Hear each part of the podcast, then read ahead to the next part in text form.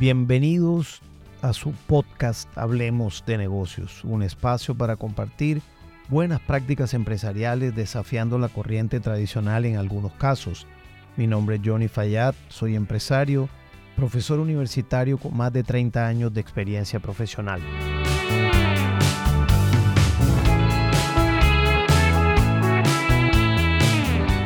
Y en el episodio de hoy quiero compartir contigo algo muy importante que muchas personas tienen interés y es lo que se denomina el servicio al cliente. Pero ¿qué es realmente el servicio al cliente y por qué muchas personas lo tienen en una posición importante pero para mi gusto algo sesgada?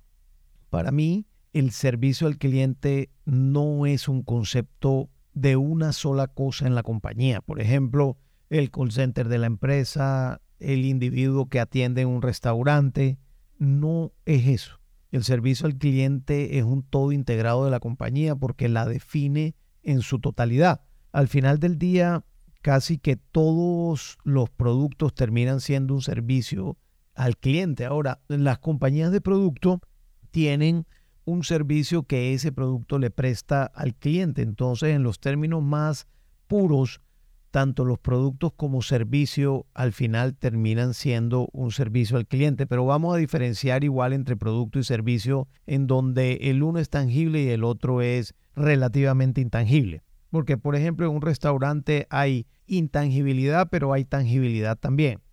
Pero si es un producto como, por ejemplo, el pan en un supermercado, es 100% tangible. Entonces, un producto o un servicio como un hospital tiene la mayor intangibilidad posible. Y cuando hay mayor intangibilidad, depende más de los individuos el nivel de satisfacción.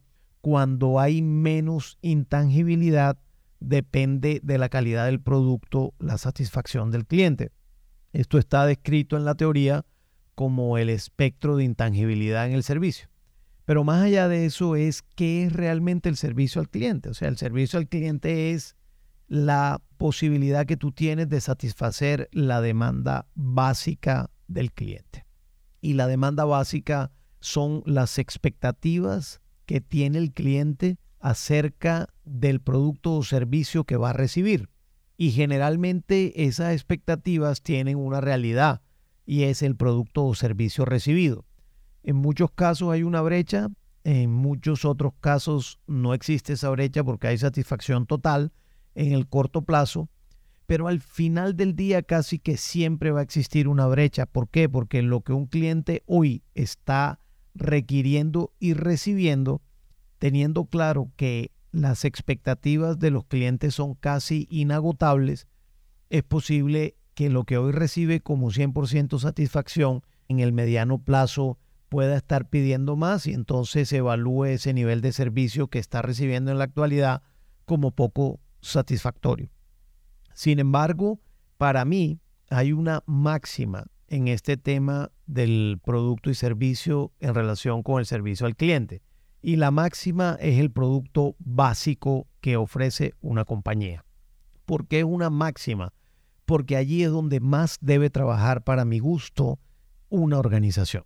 Una organización tiene que trabajar más en el nivel de servicio básico que ofrece porque con ese servicio nació y con ese servicio y o producto es cuanto más mercado viene obteniendo y sobre todo cuanto más frecuencia de compra tiene el mercado objetivo al que va dirigido.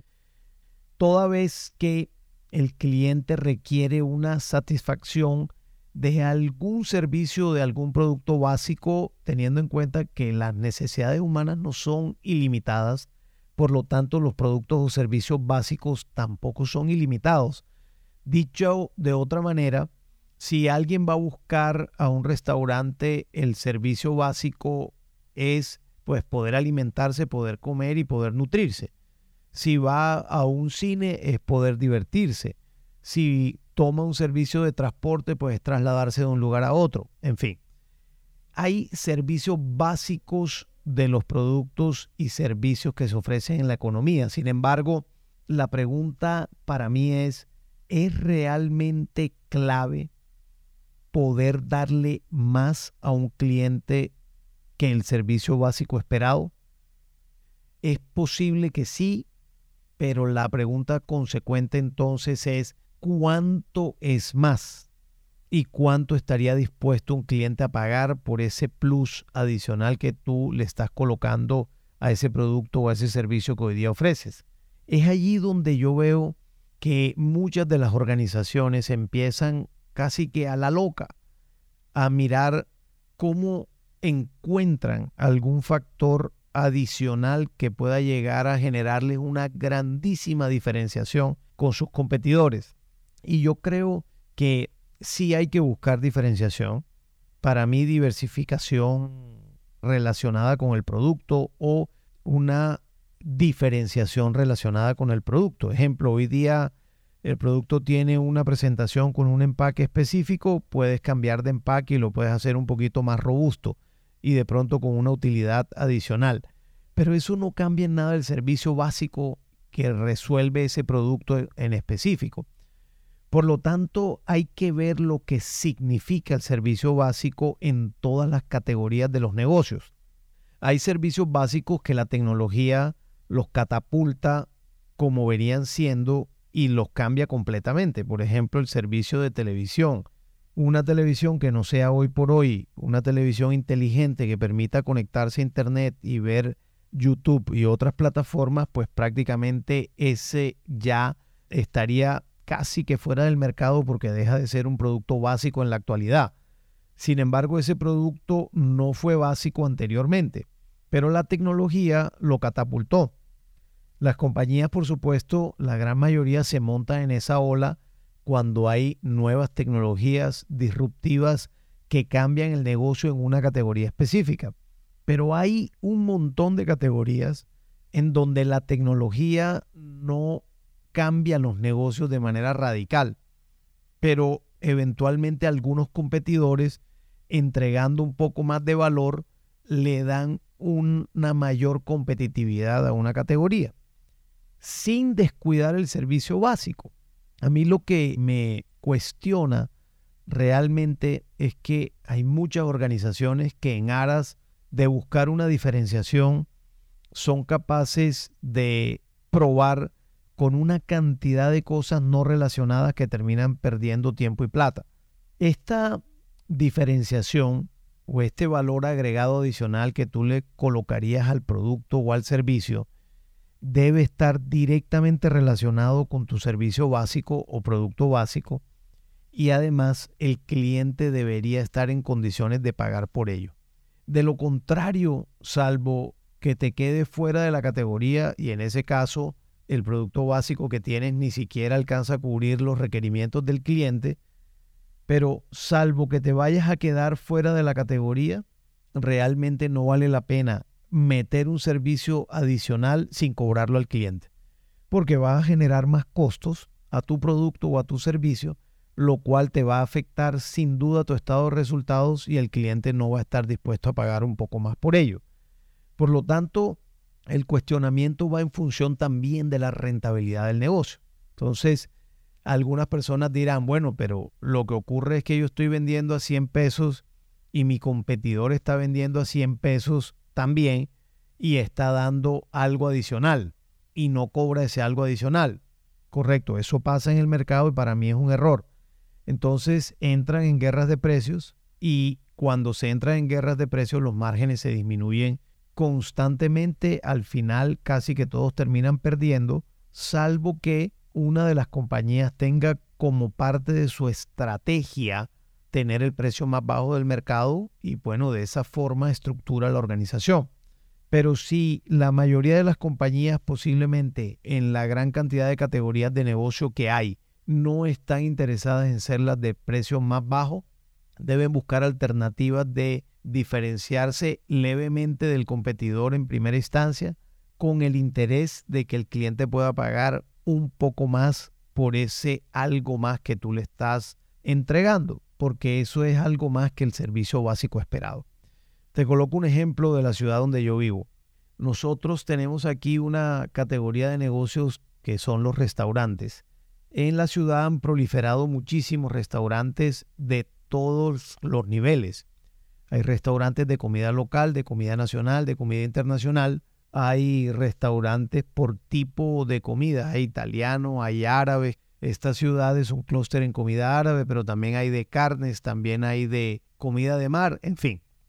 Pero hay unos restaurantes que se han mantenido todo el tiempo que son supremamente básicos, que tienen poco menú, tienen al aire libre mesas y sillas, porque el clima de la ciudad lo permite, y tienen adicionalmente como una gran caseta que hace las veces de la cocina, en donde tiene un asador, una chimenea, un baño María, una plancha y otros compartimientos para almacenar y guardar productos prelistos. Son restaurantes callejeros de comida rápida formales, pero son callejeros. ¿Qué quiere decir eso? Quiere decir que los clientes van a buscar una comida rápida local, muy básica porque no ofrece nada más que perros calientes y sándwiches y algo que se llaman pinchos o chuzos, que son como unos palitos de madera o de metal en donde le metes carne y pollo, y por supuesto bebidas refrescantes. Entonces, estos negocios tienen un horario extendido. Son negocios después de fiesta o después de la rumba, como dirían en algunas ciudades estos negocios, a pesar de la proliferación de restaurantes que hay que mencioné anteriormente, siguen muy firmes, siguen creciendo con un servicio supremamente básico que entregan al cliente. ¿Por qué? Porque están satisfaciendo una necesidad específica y es las personas requieren alimentarse después de rumba. Tienen los horarios extendidos, pero lo sorprendente es que ya hoy por hoy ni siquiera es después de rumba van a comer allí comida rápida adultos, jóvenes y niños sin ningún inconveniente en cualquier hora del día. ¿Por qué ocurre esto? Porque el servicio básico es el de alimentarse y lo hacen, digamos, razonablemente a unos precios que son relativamente más económicos, pero no mucho más económicos en relación con la experiencia que tú pudieras vivir en otro restaurante y tal vez con comidas con una mejor infraestructura, pero esto resuelve un problema muy básico del ser humano. Por lo tanto, ahí el cuestionamiento es, ¿deberían migrar estos restaurantes a ser mucho más cómodos, un poco más elegantes, a tener una cocina con mucho mejores instrumentos, con una infraestructura mejor dotada? para poderle dar al cliente un mejor nivel de servicio? La respuesta nos la ha dado el tiempo y la respuesta es no. Estos restaurantes no requieren migrar a estas nuevas condiciones. Se mantienen allí, son un restaurante de comida rápida masiva y con muy buenos resultados. Luego entonces el cuestionamiento siempre será, ¿vale la pena dar más en todos los segmentos aun cuando la competencia es feroz, como en este caso de los restaurantes en Barranquilla? ¿O vale la pena fortalecer el servicio básico y mantenerse con los básicos del servicio al mercado objetivo al que tú vas dirigido, haciendo bien tu servicio básico todo el tiempo? Esa es una pregunta que cada quien debe resolver en la categoría de negocio donde está. Sin embargo, mi sugerencia es que sí debe haber algo de diferenciación, solo que debe ser relacionada y debe buscar un equilibrio económico que el cliente esté dispuesto a pagar un poco más por eso. Si tú eres un directivo, una directiva, una dueña o dueño de negocio, un empleado o empleada comprometida, por favor, busca espacios de participación para este debate y ver cómo se puede fortalecer la organización para prestar, en el sentido del que estoy hablando en este podcast, un mejor servicio a tu cliente. Si te gustó este podcast, por favor compártelo con quien consideres les pueda interesar y al mismo tiempo te invito a que te suscribas a mi podcast Hablemos de negocios en Spotify, en Apple Podcast o en Google Podcast. Un abrazo y nos vemos pronto.